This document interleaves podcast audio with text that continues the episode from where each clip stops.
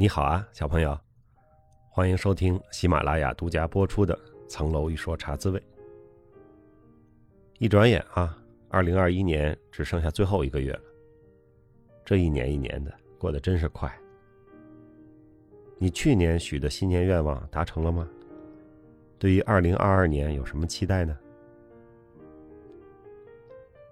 先说说我的上周哈，上周五我去了一趟上海。周五去的，周六回，是一个快速的访问。这次去上海呢，主要的目的是周六和喜马拉雅录一个音频节目。临出发的时候呢，正好赶上上海出了几个病例。喜马拉雅的老师问说：“你还能来吗？”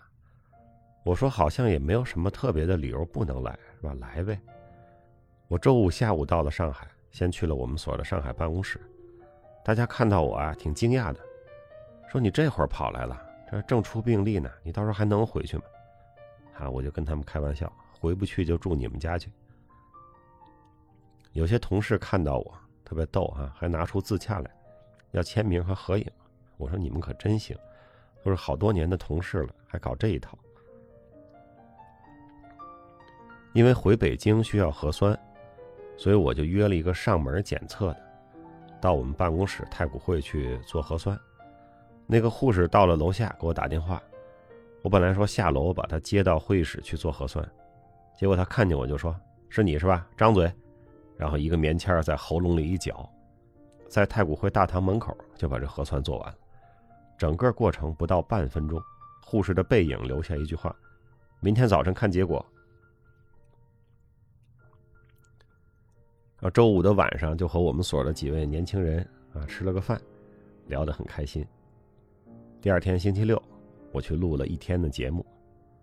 这个节目呢叫喜马拉雅首档音频职场类综艺，名字叫《职者见智》。我最近两年跟职场类综艺干上了，录的挺好玩，好像预告片也发了，大家可以关注一下。当然了，还是那句话，凡是综艺都不要当真，开心听听就好了。录了一天。因为晚上的书店那个见面会取消了嘛，我就当天晚上回了北京，所以我要六点钟离开那个录音棚啊。白天其实时间还挺紧张的，一下录了好几集。我回来呢还挺顺利的，拿着核酸检测和北京健康码的绿码一路畅通。回来向物业报告了行程啊，虽然上海带星号了，但是我是没有去过出现病例的那几个区，所以也没有什么特别的措施。第二天、第三天呢，我户口所在的街道，还有居住地的街道，包括派出所，也都打了电话，核实了一下行程，然后社区给我安排了一个核酸检测。所以这么看呀，京沪之间的通道还是很畅通的啊，因为这个通道也非常的重要，应该不会说出现了零星病例，就会造成大家在北京、上海之间的往返很不便啊。这个可能对很多事情啊，包括经济啊，包括这个业务啊。都会影响比较大，所以呢，现在北京和上海的防控还有这个服务，我感觉都是非常精准，也是高效的。本人亲测了一下，体验还不错。十二月中旬，我计划在深圳和广州的书店见见读者，具体的事宜呢正在安排，靠谱了之后会向小朋友报告。我们大家也都盼着哈，这个疫情能够好转，广州、深圳、北京一切平安，谁也别带星号。这样我们就可以十二月中旬在温暖的南方相见了。今天我接着回顾流英岁月，今天再聊一会儿学习的事儿。前几次说到了一些学习上的困难，是吧？主要是上课听不太懂，背景知识了解的不够，还有竞争法这样的跟经济学交叉的学科学起来有点吃力。这是上课的部分，但是研究生的学习呢？毕竟课下才是主要功夫，一周我只有四门课，八个小时的时间是在上课呢，其他的时间都是自己学习。这跟大学本科时候很不一样。那一上课也都是小课，十个人左右的讨论。如果不自己把老师布置的阅读先做了，就很难跟上，也很难知道人家讨论的到底是啥。除了竞争法的课哈，那门课老师讲的多一点，其他的课主要还是以讨论和发言为主。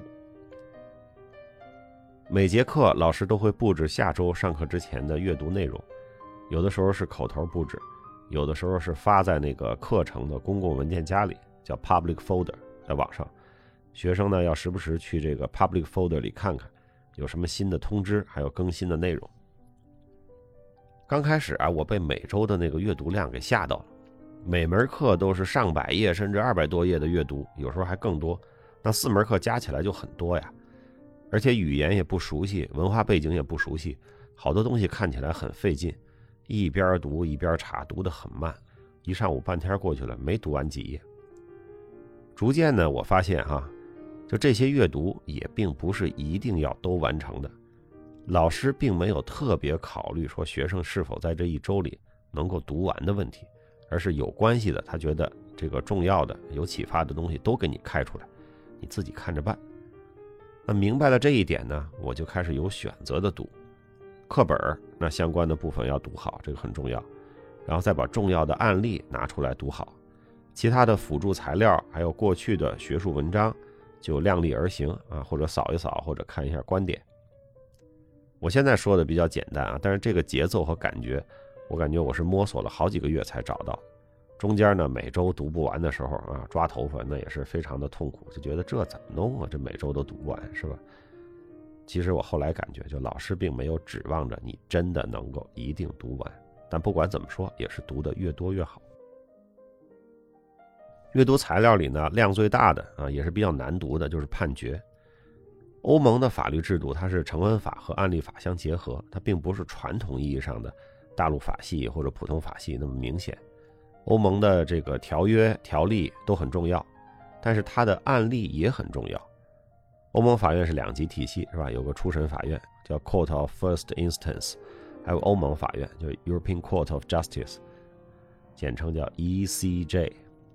这两级法院他们审的官司呢，如果我们按照民法、刑法、行政法来分类，大部分是属于行政法的官司。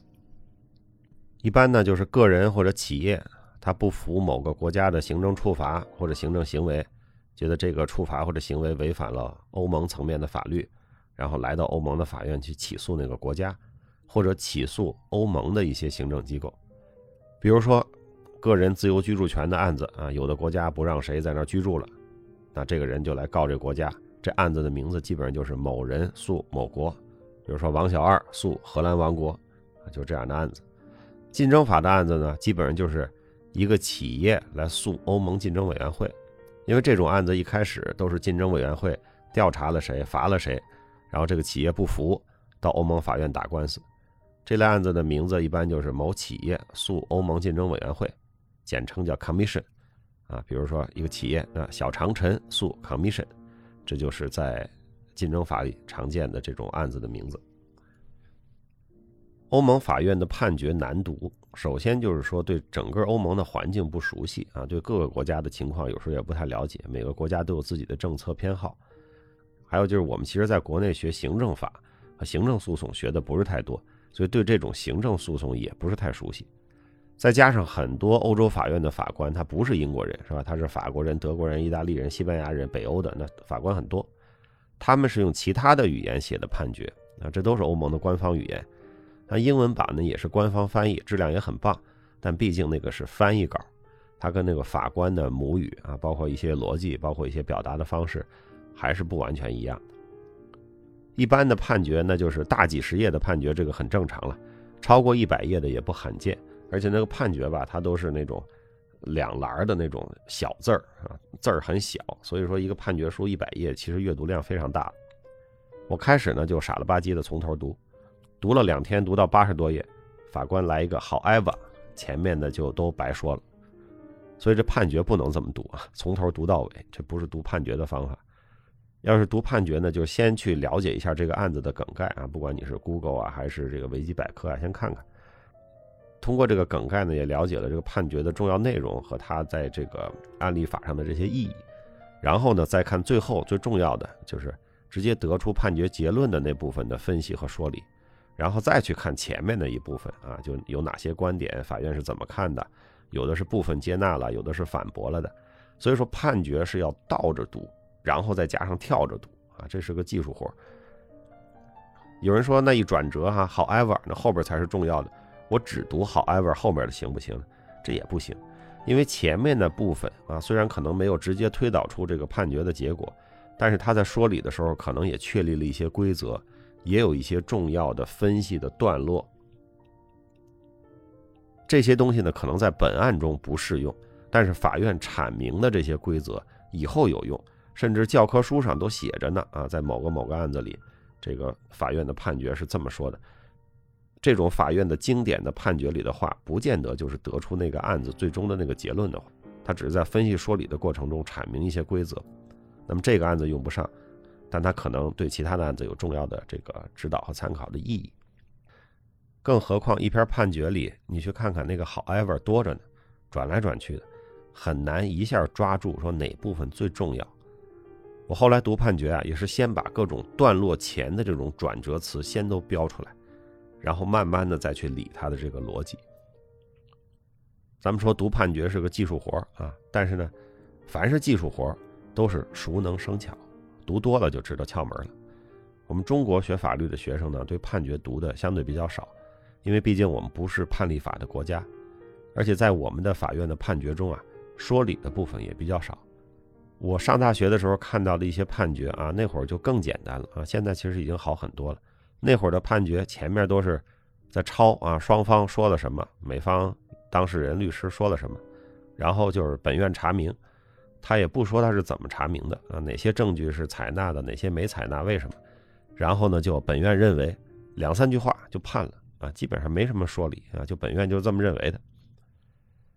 所以去外国学法律呢，怎么读判决，这个是要好好练啊，这个是我们稍微缺少的一些训练。那读判决的这个本事呢？虽然我也好久没读了哈，现在还保留着一些，干嘛用呢？就留在 B 站做史上大案啊，也算当年这本事没白练。这种学习方式呢，其实对自己的这个自律的要求是很高的。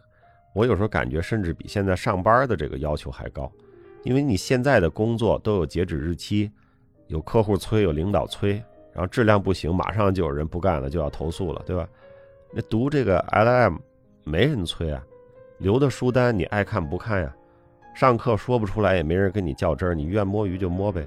一年就考一次试啊，就是最后的毕业考试。中间你学的怎么样，老师是不知道啊，同学也不知道，只有你自己心里清楚。所以在这种散养的读书环境中，你要是不每天要求自己有专注的读书的时间段，那真的就成了放羊了，东摸摸西摸摸，一会儿时间就过去了。好在那会儿我自己也没电脑，手机也还没有进入智能手机时代，除了做饭呢，也没有什么可以晃悠的事儿。除了去博物馆，我也不太出门，出门就要花钱嘛，对吧？坐车吃饭总是免不了的，只有博物馆免费啊，所以出门我就博物馆，或者去书店蹭书看。好吧，今天先聊到这儿，下周五茶滋味呢暂停一次，为啥呢？因为下周四十二月九号有一场带货直播。美其名曰和史律聊聊新年愿望，欢迎大家来围观。还是那句话啊，我提前提醒：理性消费，不要乱花钱。我就是希望你来捧个人场，热闹热闹。请把你的新年愿望写在留言区，我们十二月九号一起读一读，给你的愿望开开光。小朋友，请努力找时间读书，请努力找时间锻炼，请多多帮助他人。我祝你周末愉快。十二月九号，下周四。直播见。